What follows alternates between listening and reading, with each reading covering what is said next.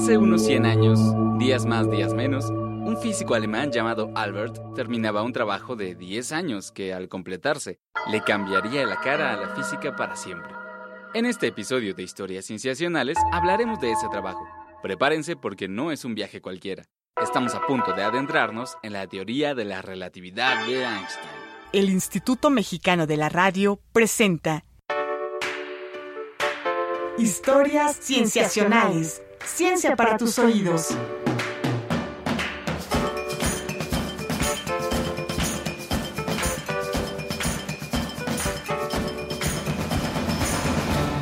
Bienvenidos a Historias Cienciacionales. Hoy vamos a platicar de relatividad. Y para eso estamos en cabina con el doctor Yuri von der Greenberg. Él se doctoró en física en la Universidad Nacional Autónoma de México y posteriormente realizó una estancia en la Universidad de Indiana, Estados Unidos.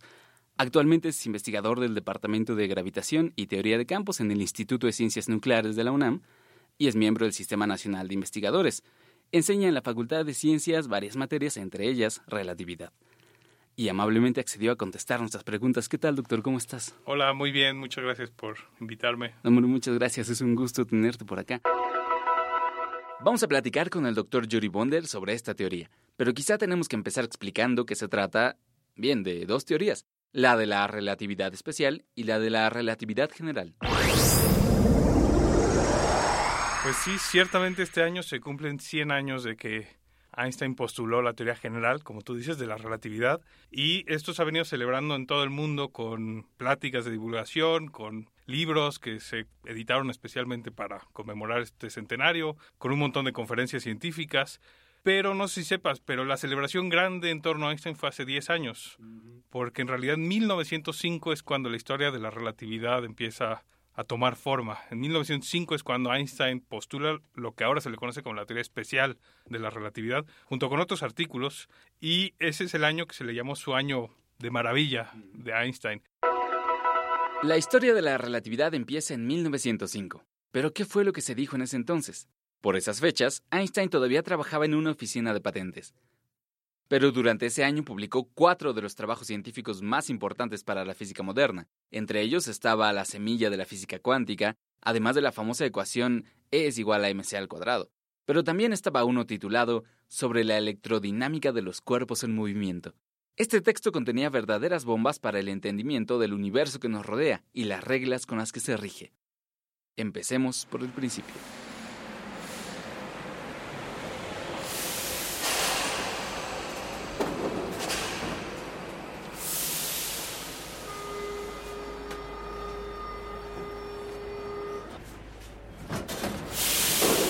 Iniciemos con un viaje en metro. Abordemos este tren, acomodémonos en un lugar y miremos por la ventana al tren que acaba de llegar del otro lado de las vías. De repente, en el otro tren, avistamos una cabellera blanca despeinada, un bigote blanco enmarañado y una mirada gentil, pero segura. Albert Einstein está viajando en el tren de al lado. Si queremos pedirle un autógrafo, el momento es ahora. Pero no lo lograremos. Nuestro tren ya se empezó a mover. Dejamos atrás el tren de Einstein y cuando al fin pasa por completo, la estación sigue ahí. No éramos nosotros los que nos movíamos, era Einstein. Seguro que esto te ha pasado más de una vez, ya sea en metro, en tren, en auto o hasta en barco. ¿Cómo puedes saber qué cosa es la que se está moviendo? Bueno, fácil, teniendo un marco de referencia inmóvil. Pero tanto puede ser que nuestro tren y la estación estén inmóviles y el tren de Einstein se mueva, como que el tren de Einstein esté inmóvil y sea todo el universo alrededor de él el que se mueva. Este principio es conocido como el principio de relatividad y no fue descubierto por Albert, sino por Galileo varios siglos antes. Este principio no debería causarnos problemas si no fuera por ese fenómeno llamado luz. La luz se mueve con una velocidad fija. Tal vez algunos hayan pasado un examen de secundaria gracias a que la memorizaron, más o menos 300.000 metros por segundo. Pero si la luz se mueve, entonces su movimiento también es relativo. Si quieres, la meta central de la teoría especial de la relatividad era explicar por qué parecía que la velocidad de la luz era la misma independientemente de cómo se esté moviendo la persona que lo mide. No, normalmente si vamos en el metro, pues si estamos en el andén, vemos el metro pasar y decimos, ah, va rápido, ¿no? Va, no sé, a 20, 30 kilómetros por hora. Pero si vamos montados sobre el tren y viene un tren en sentido contrario, decimos, va rapidísimo, va al doble, va a 60 kilómetros por hora. Entonces hubiéramos esperado que eso mismo pase con la luz. Si yo estoy aquí estático respecto al foco de tu cabina, pues diría la luz viaja a la velocidad de la luz. Pero si ahora me monto en un cohete en dirección al foco, esperaría medir una velocidad mayor. Sí, nos parece que va más rápido. esa es la intuición que uno tendría. Bueno, pues resulta que los experimentos en esos momentos indicaban lo contrario. Pues el consenso general es que vivíamos en un universo que estaba lleno de un medio que se llamaba el éter. Este medio es el medio en el que se propaga la luz, eso es lo que se creía. Es, es, más o menos como el aire para el sonido, ¿no? Para que tú oigas mi voz necesitamos que haya aire en la cabina y, mi voz viaja en este aire. Que las ondas se muevan. Exactamente, el, el, sonido es una onda y viaja en este medio. Entonces, como la luz había descubierto que era una onda, una onda electromagnética, pues se creía que había un medio en el que viajaba esta onda. A este medio se le puso el nombre del éter y entonces esperaban estos efectos de diferencia en la velocidad medida dependiendo de la velocidad del observador mismo. Y a la hora de buscar estos efectos resulta que no se encontró nada.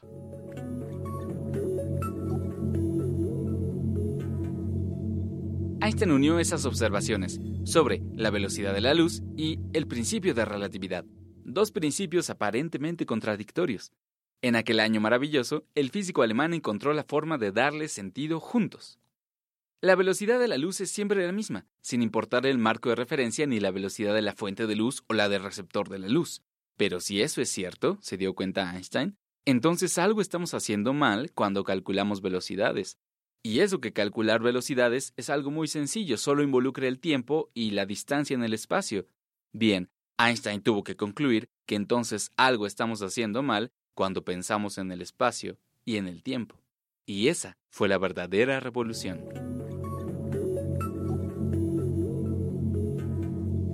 La teoría especial de la relatividad generó un cambio drástico en cómo entendemos los conceptos de espacio y tiempo, de simultaneidad, por ejemplo. Es una teoría que rompe con lo que se creía antes. Antes se creía que si tú y yo acordábamos que dos cosas sucedieron simultáneamente, todas las demás personas en el universo, no solo en el mundo, acordarán que esas dos cosas pasaron simultáneamente. Y sin embargo, en la teoría especial de la relatividad, ese es un concepto que hay que romper. Depende quién mida las cosas si una pasa antes que la otra, o al revés, o si pasan simultáneamente. Para entender esto pensemos en este programa que ustedes están oyendo, las ondas de radio. Siendo parte del espectro electromagnético, las ondas de radio se mueven a la velocidad de la luz, siempre la misma. Nosotros estamos transmitiendo desde las instalaciones del IMER, Mayorazgo 83, Colonia Joco, Delegación Benito Juárez y las ondas llegan al oriente y al poniente de la ciudad. Nos escuchan al mismo tiempo en Álvaro Obregón que en Iztapalapa. Pero imaginemos que podemos salir al espacio y ver cómo la Tierra está girando en su movimiento de rotación que va del poniente al oriente. Eso significa que conforme la Tierra gira hacia el oriente, todo lo que vaya hacia el poniente llega un poquito más rápido a su destino, porque el movimiento de la Tierra le salva distancia. En órbita nos parecería que nos escuchan antes en Álvaro Obregón que en Iztapalapa. Pero si pensamos en una nave espacial que se mueve en sentido contrario al movimiento de la Tierra, veríamos lo opuesto, que estas ondas de radio llegarían primero al oriente que al poniente, a Iztapalapa que a Álvaro Obregón. Entonces, ¿qué es lo que realmente está pasando? ¿Quién tiene razón? ¿Nosotros en las instalaciones del IMER? ¿Nosotros en el espacio? ¿O nosotros en la nave? La respuesta es no importa.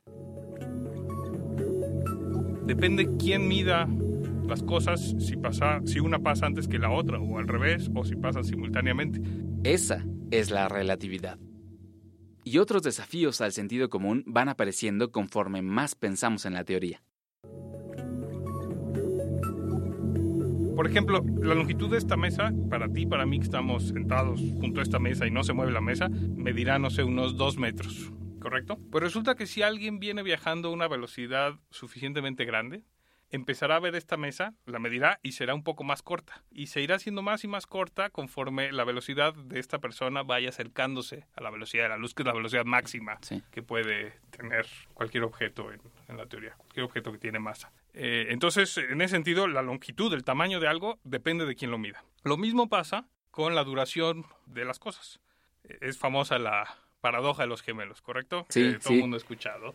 Y en esta llamada paradoja lo que pasa es que Uno supone que hay dos gemelos que obviamente nacieron más o menos al mismo tiempo, entonces tienen más o menos la misma edad, y resulta que uno de ellos gana la lotería de un viaje espacial. Entonces, eh, el gemelo que no ganó la lotería muy tristemente se queda acá en la Tierra, y el otro se sube a la nave y viaja por, no sé, un cierto tiempo en una dirección, casi a la velocidad de la luz, digamos, hasta que pues acaba el tiempo, se dan media vuelta y regresan otra vez casi a la velocidad de la luz. Y cuando regresa, pues obviamente su, su hermano está muy emocionado de verlo, y cuando baja de la nave resulta que ya no tiene la misma edad. Resulta que para el hermano que se quedó en la Tierra pasó una cierta cantidad de años, no sé, 30 años, mientras que para el hermano que se fue pudieron haber pasado, no sé, tres meses, por poner un caso muy exagerado. Todo esto depende exactamente de con qué velocidad se fue. Entonces eso es, algo muy extraño, ¿correcto? Y esto te está indicando que la duración de los eventos es relativo, depende de quién lo está midiendo.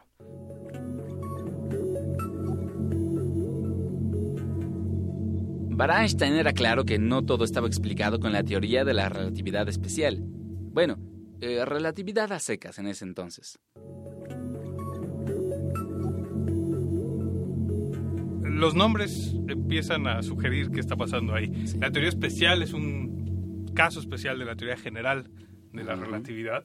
Y sin embargo, cuando Einstein la postuló, se le conoció como la teoría de la relatividad. Estos apellidos de especial y general no se dan hasta hasta después, cuando hay esta diferencia, 10 años después. Bueno, la gran diferencia es que la teoría especial de la relatividad no incluye a la interacción gravitacional. Pero un par de años después, mientras Einstein todavía trabajaba en la oficina de patentes, dio el paso necesario para comenzar a avanzar en una nueva teoría de la gravedad, que completaría lo que Newton había empezado siglos atrás. Y esencialmente para dar este paso finalmente se basó en lo que Einstein llamó el pensamiento más feliz de su vida. Lo que se dio cuenta es que si una persona está cayendo, si una persona se tira, digamos, de un avión y digamos que no hay aire, entonces para esta persona no habrá gravedad. Lo puedes entender así. Imagínate que esta persona va cayendo del avión, eh, quizá no se da cuenta que le quedan pocos minutos de vida, entonces está muy feliz y saca de su bolsillo sus llaves, por ejemplo, y la suelta. Entonces sus llaves van a ir cayendo también. Pero para él las llaves se quedan ahí, justamente donde las puso. Claro. Acuérdate que no hay aire. El aire es el que complica todo porque afecta distinto a un cuerpo más grande que a las llaves. Entonces en esta situación las llaves se quedarán ahí como si no hubiera gravedad flotando junto al observador. Entonces este observador tendrá que sentir un universo tipo el de la relatividad especial. Y este fue la guía para que Einstein pueda empezar a buscar las matemáticas que permiten ir poniendo, si quieres, eh, pedazos de relatividad especial en algo más grande y es finalmente lo que lo llevó después a revolucionar lo que entendemos como la interacción gravitacional.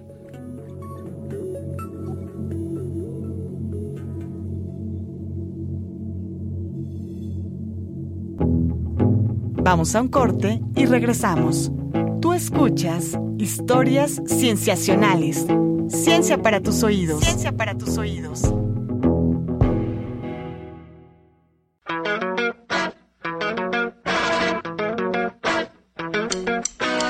Estamos de regreso en Historias Cienciacionales. Ciencia para tus oídos. Ciencia para tus oídos. Regresamos a Historias Cienciacionales. Estamos hablando de la relatividad con el doctor Yuri Bonder. Y esencialmente para dar este paso, finalmente se basó en lo que Einstein llamó el pensamiento más feliz de su vida. Y fue un pensamiento feliz porque le permitió entender a la fuerza de gravedad de una forma nueva. Si un elevadorista y sus llaves caen en un elevador descompuesto a la misma velocidad, a pesar de que tienen diferente masa, peso, densidad, color, etc., la pregunta es, ¿cómo sabe la gravedad con cuánta fuerza jalar a cada uno de esos cuerpos? ¿Es por su masa? ¿Es por su peso? ¿Es por su color? ¿Por qué? La respuesta es que no lo sabe.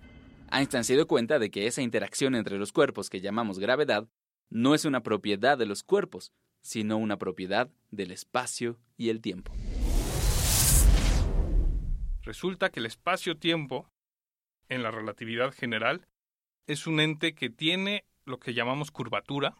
Ahorita trataré de darles algún ejemplo o alguna analogía. Y además, la curvatura del espacio-tiempo se produce por cómo está distribuida la materia y la energía en el mismo espacio-tiempo y responde dinámicamente a justamente esta distribución. Entonces, Einstein lo que hace es cambiar el concepto de que la gravedad es una fuerza a que tenemos un espacio-tiempo que es un ente vivo, si quieres, que responde a cómo está y que la materia también responde a cómo se está deformando este espacio-tiempo. El espacio-tiempo, el escenario donde las fuerzas del universo suceden y la materia habita, dejó de ser un escenario inmóvil e inerte. Como dijera el físico John Wheeler, el espacio-tiempo le dice a la materia cómo moverse y la materia le dice al espacio-tiempo cómo curvarse. Y hay buenas maneras de imaginárselo. Pensemos, por ejemplo, en una sábana estirada.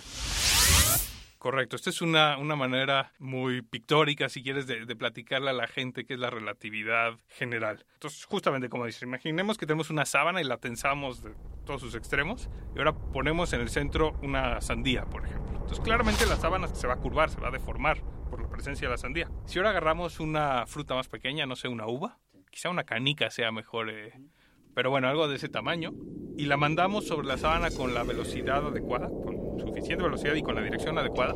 Entonces, más o menos eh, posible imaginarnos que esta canica o esta uva se va a poner a dar vueltas en torno a la sandía simplemente por la forma que tomó la sábana. Entonces, esto es una manera de entender, por ejemplo, cómo es que la Tierra está orbitando al Sol de acuerdo con la teoría de la relatividad. El Sol, que es mucho más grande que la Tierra, está ahí y deforma el espacio-tiempo que está cerca al Sol de tal manera que la Tierra lo único que está haciendo es irse por el camino más recto que puede encontrar. Pero el camino más recto que puede encontrar la Tierra es este que da vueltas en torno al Sol. Entonces, la, gravedad de nuestra nueva imagen no es una fuerza, no, como era en la, en la imagen de Newton, ¿correcto? Que el Sol ejercía una fuerza. Eh, aquí no hay ninguna fuerza, simplemente es la respuesta a este espacio-tiempo deformado. Entonces es, es, muy bonito cómo cambió por completo lo que entendemos como la gravedad. Esta teoría predice cosas que parecen sacadas de un libro de ciencia ficción. Entonces, eh, bueno, no porque las dijo Einstein, que en su momento, por cierto, cuando dijo todo esto no era tan famoso como ahora lo conocemos, no porque las dijo él, son ciertas. ahora como físicos tenemos que ir y hacer experimentos y revisar si es verdad que las predicciones de esta teoría concuerdan con lo que medimos. La idea de que el espacio-tiempo se curva allí donde haya materia o energía tiene muchas implicaciones. Cuando Einstein publicó la relatividad general, pocas personas estaban convencidas. Por supuesto, necesitaban confirmación experimental, y ella vino de la isla de Príncipe en el Golfo de Guinea, África. La teoría de Einstein predecía que incluso la luz tendría que curvarse al transitar por el espacio-tiempo alrededor de una masa gigantesca, como la del Sol. Si eso era cierto, entonces la luz de las estrellas que pasa por un lado del Sol debería curvarse y debería observarse diferente cuando el Sol está ahí y cuando no está.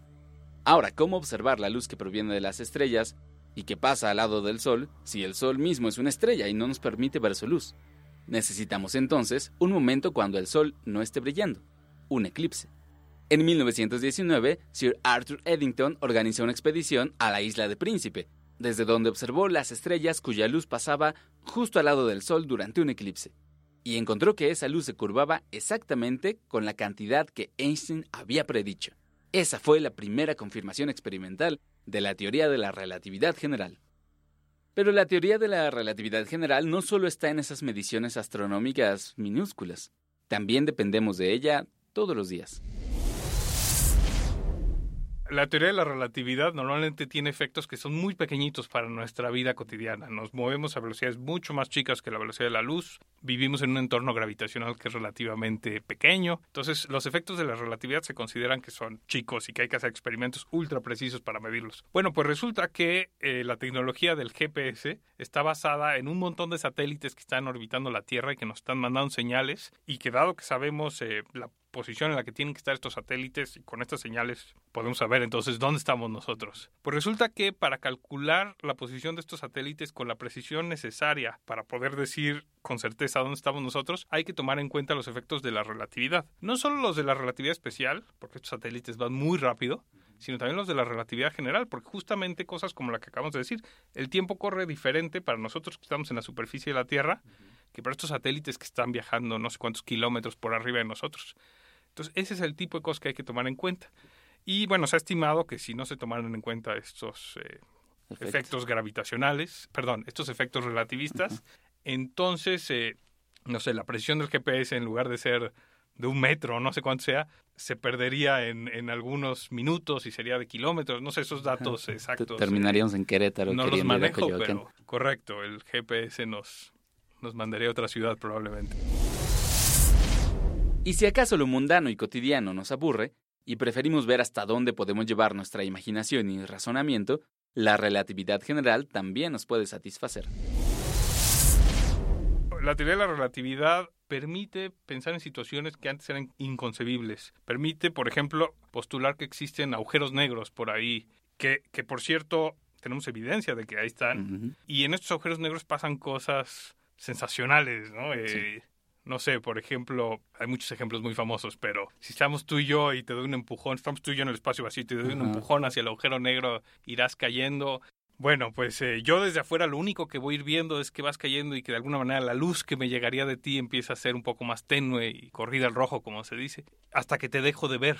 Y tú cuando entres al agujero negro, es decir, cuando llegues a la región de la que nada, ni siquiera la luz puede escapar, porque la interacción gravitacional es tan fuerte, que es lo que llamamos un agujero negro, bueno, hay mucha especulación, pero en realidad no vas a, sentir nada al momento de entrar al agujero negro. No, no, hay nada especial pasando para ti. Ese cruce, si quieres, eh, para entrar al agujero negro es prácticamente análogo a ir en un río, que adelante de nosotros hay una cascada, y que entonces la velocidad del río se va a ir incrementando conforme nos vamos acercando a la cascada. Entonces hay un punto en el río que la velocidad del río va a ser más grande que la velocidad máxima que puede tomar nuestra lancha. Entonces ya no hay manera de salirnos de ahí y nos vamos a caer por la cascada y nos va a ir muy mal. Pero el momento en el que cruzamos este punto del que no tenemos manera de salir, ni nos damos cuenta que, algo pasó, ¿correcto? Pero sin embargo, seguirás cayendo. Seguirás cayendo y conforme vas cayendo, lo que se llaman las fuerzas de marea van a empezar a crecer y crecer y crecer. Estas fuerzas de marea son las típicas fuerzas de marea, las mismas que oímos que, que alzan el nivel del mar dos veces al día.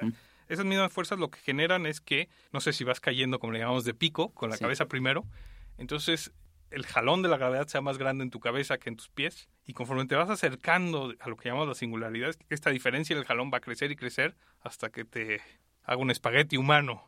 Y de hecho esto va a acabar, en principio, rompiendo incluso tus átomos y los núcleos de tus átomos. Estas fuerzas de marea crecen, de hecho, hasta donde entendemos, crecen hasta ser infinitas. Y ahí es donde viene un punto más intrigante. El hecho de que la misma teoría de la gravedad, de la relatividad, nos está diciendo que hay un punto en el que su única respuesta es infinito, nos está indicando que tiene que haber una teoría todavía más profunda, más fundamental que la de la relatividad, que explique, entre otras cosas, qué diablos pasa en este punto donde la relatividad, la única respuesta que nos da es infinito. Entonces, este tipo de sistemas como los agujeros negros de verdad son apasionantes y llenos de sorpresas y de situaciones eh, totalmente distintas a las de nuestra vida cotidiana. Y vaya, por como lo dices ahora, parece que sin embargo, solo son el principio de todo lo que nos falta por conocer.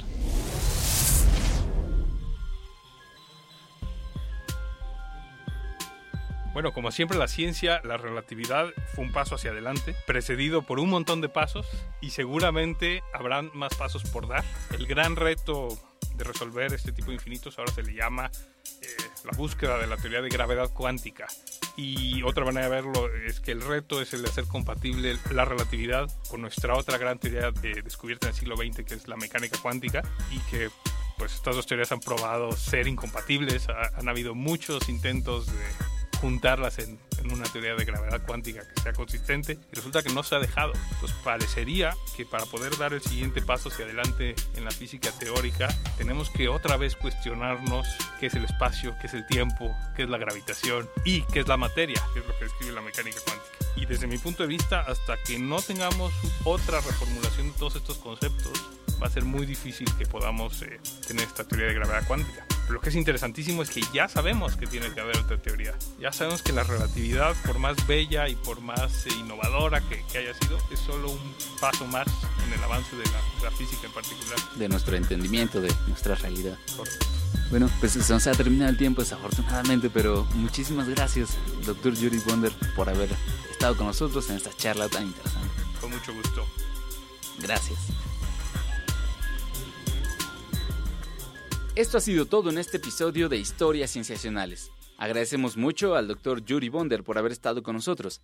Mucha de la información utilizada para este episodio fue obtenida de la charla con él Y también del libro Relatividad de Russell Stannard y conferencias en línea del Dr. Miguel Alcubierre. Si ustedes tienen preguntas, comentarios, quejas, sugerencias, pueden escribirnos a nuestras redes sociales en Facebook, Tumblr y WordPress como Historias Cienciacionales, en Twitter como arroba cienciacionales, todo con C, y en correo como historiascienciacionales arroba gmail.com. Participaron en la realización de este programa Marcela Montiel en producción y edición, Carolina Durán en diseño de audio y edición, Roberto Portillo en grabación y edición y Manuel Compatirla en los controles técnicos. El Instituto Mexicano de la Radio presentó Historias Cienciacionales. Ciencia para tus oídos.